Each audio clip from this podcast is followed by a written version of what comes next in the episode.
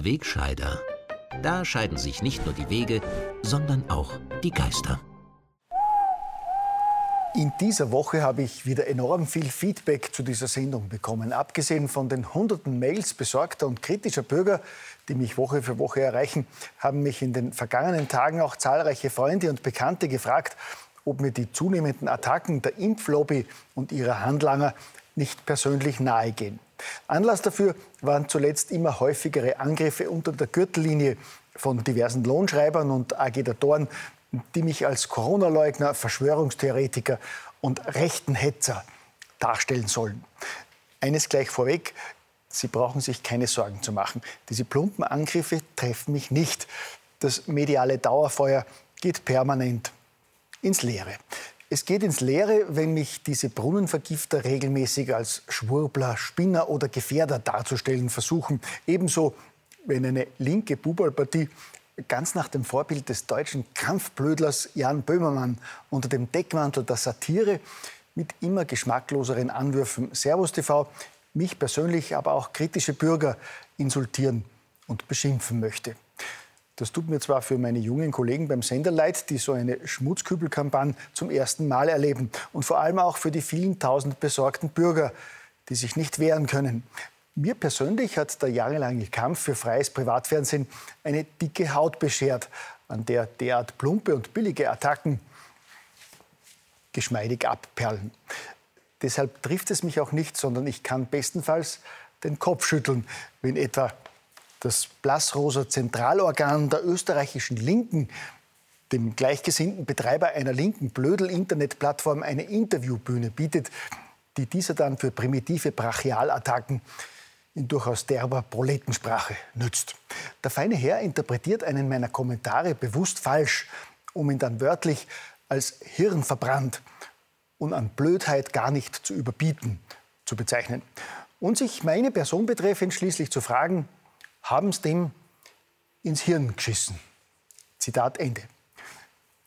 Derlei Niveau möchte ich öffentlich gar nicht weiter kommentieren das spricht für sich selbst und es sagt auch viel über eine Zeitung aus, die sich gerne als Qualitätsblatt geriert und gleichzeitig derart primitive Absonderungen druckt. Nichtsdestotrotz verfehlen derart dumpfe Attacken bei mir ihr Ziel. Zumal ich ja weiß, was derlei Schmierfinken damit gerne bezwecken würden. Der Trick mit der Diffamierung Andersdenkender hat hierzulande zwar bei einem großen Teil der Kritiker der Corona-Politik dazu geführt, dass sie nicht mehr auf die Straße gehen, weil sie sich nicht als Deppengefährder und als Rechtsextreme beschimpfen lassen wollen. Mich können derartige Untergriffe aber nicht einschüchtern oder gar mundtot machen. Bei mir lösen sie eher eine gegenteilige Reaktion aus und als langjährigen Kämpfer für freie Meinungsäußerung kommt mir an dieser Stelle eher ein bekanntes Zitat in den Sinn, das so ganz besonders in diese Zeit passt. Wenn Unrecht zu Recht wird, wird Widerstand zur Pflicht.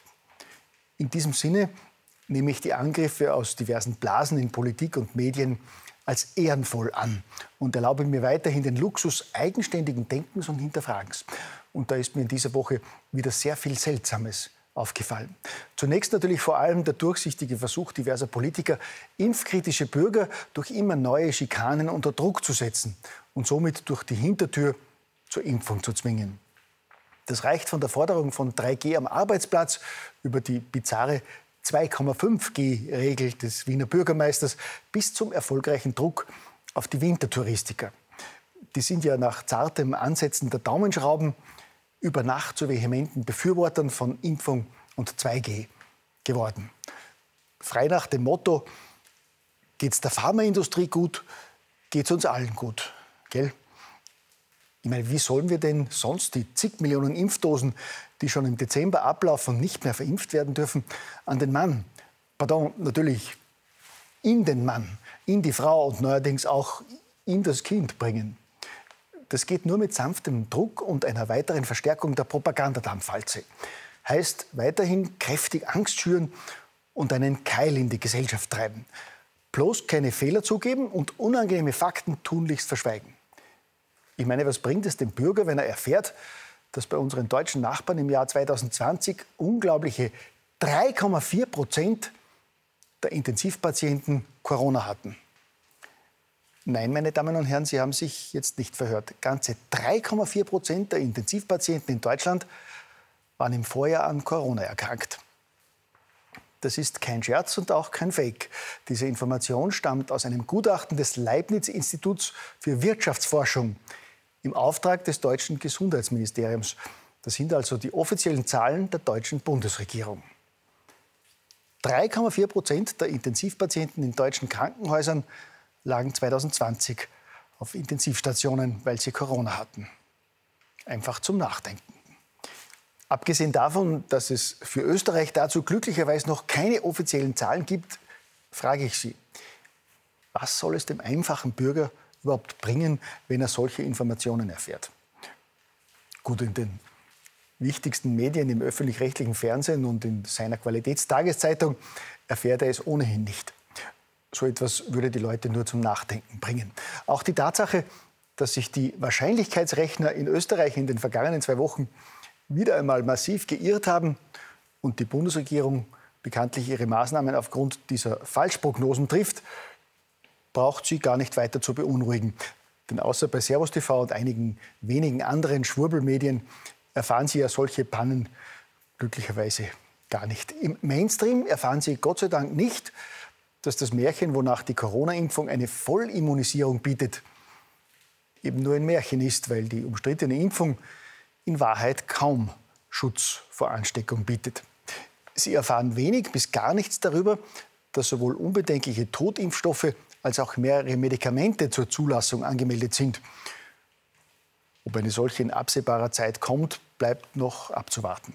Sie erfahren zum Glück bestenfalls am Rande, dass die Einführung der Corona-Impfpflicht für Klinikpersonal in Frankreich und Italien dazu geführt hat, dass mehrere Kliniken aus akutem Personalmangel auf Notbetrieb umstellen mussten.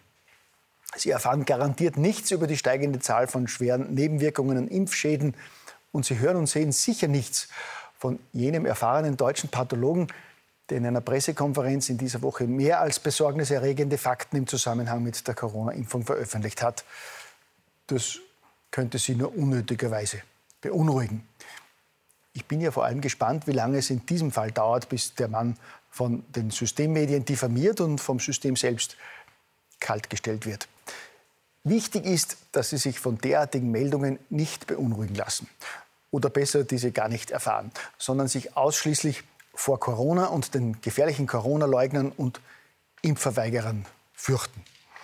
Deshalb zum Schluss noch ein passender Spruch, den ich in dieser Woche zugesendet bekommen habe und der da lautet, Intelligenz verbindet, nur Dummheit spaltet. Der gefällt uns beiden besonders, denn die Hoffnung stirbt bekanntlich zuletzt, gell?